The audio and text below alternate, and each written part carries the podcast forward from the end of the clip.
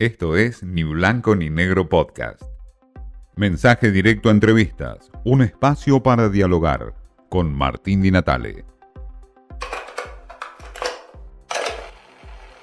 Lori Sanata, un gusto hablar con un hombre que tiene una mirada muy particular, ensayista, escritor y con una visión muy amplia de la Argentina en términos sociológicos.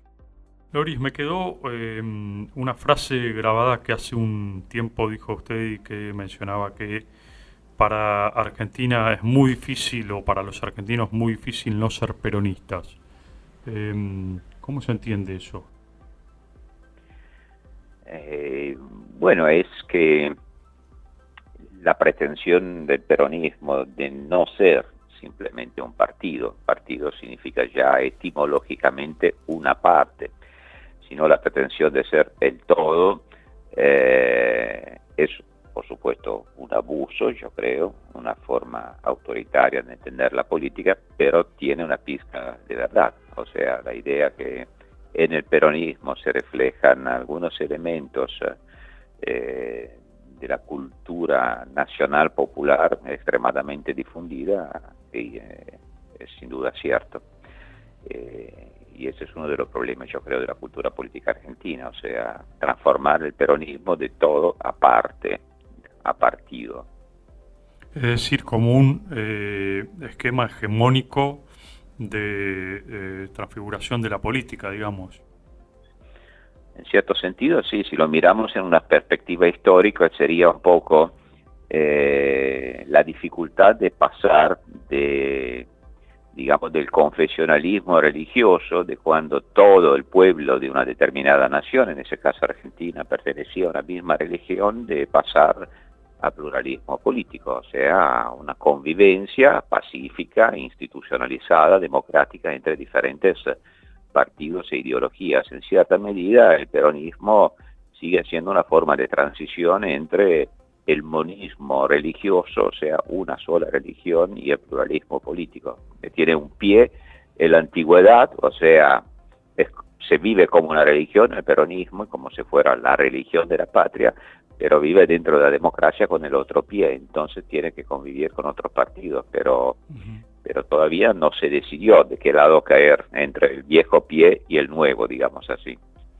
Loris, eh, hoy vivimos una situación de crisis de valores, crisis social, económica, por cierto. ¿En qué momento la Argentina cayó tan abruptamente en esta crisis? No sé, porque la palabra crisis es una palabra que utilizamos mucho, ¿no? Y en general estamos en una permanente crisis. Eh, claro, tienes razón, al decir que Argentina efectivamente vive esta crisis como una crisis perpetua. No mm. recordamos momentos eh, que, que, no fueron de crisis. Yo creo que, claro... Mm, Pero en algún momento estuvimos bien y, por ahí, este, digo, históricamente hablando, em, puedo pensar en los años 20, donde teníamos un nivel de similar a Australia, quizás, este, sí, pero caímos abruptamente. ¿Qué pasó? ¿Cuándo? No, no, eso, eso te entiendo, pero lo que yo quería decir es que en realidad eh, a los seres humanos nos cuesta mucho eh, entender nuestro presente como un presente de no crisis. O sea que si uno va a ver los debates culturales o políticos de los años 20, también tiene la percepción de estar en una crisis. Pero claro, tenés razón cuando dices que hoy tenemos la perspectiva del tiempo. Y si miramos a la perspectiva del tiempo, no cabe la menor duda que desde entonces Argentina eh, vivió una, una, etapa, ¿no? Una etapa, una historia de decadencia, yo diría casi única en el mundo. Ahora, sería muy trivial de mi parte, eh, quien me conoce es lo que esperaría, decir que, bueno, Argentina se jodió el día en que triunfó el peronismo. Bueno, es una trivialidad, porque al mismo tiempo hay que explicar por qué en cierto momento triunfó el, peronismo. Yo creo que eh, creo que efectivamente el gran problema de la Argentina fue el problema de la inclusión de las masas en estructuras democráticas, o sea, El problema de la inclusión de las masas se dio en la Argentina como se dio en cualquier otro país del mundo.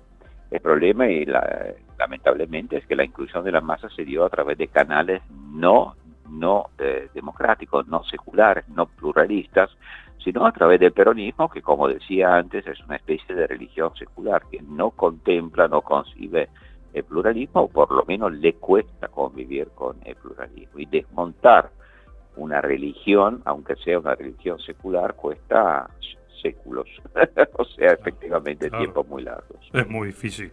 Eh, perdón por mi ombliguismo, o Borges diría por la mirada provinciana de la Argentina, pero ¿cómo nos ven afuera? ¿Cómo usted cree que nos están viendo afuera, si es que nos ven? Eh, me quedo con esto último que estás diciendo, o sea, si es que nos ven.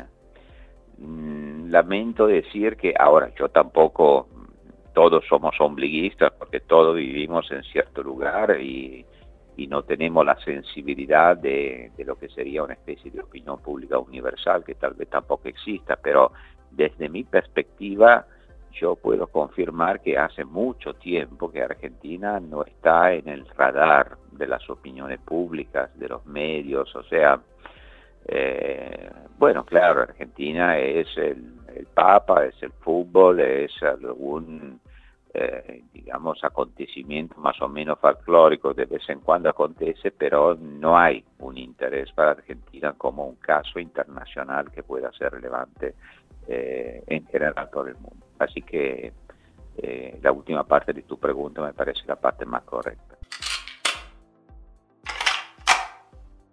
¿Es para Loris Sanata el peronismo uno de los males de la Argentina? Lo deja entrever, lo deja ahí en su mirada, obviamente desde afuera, donde también plantea en esa mirada desde afuera que la Argentina hoy está ausente de la agenda mundial. Esto fue Ni Blanco ni Negro Podcast.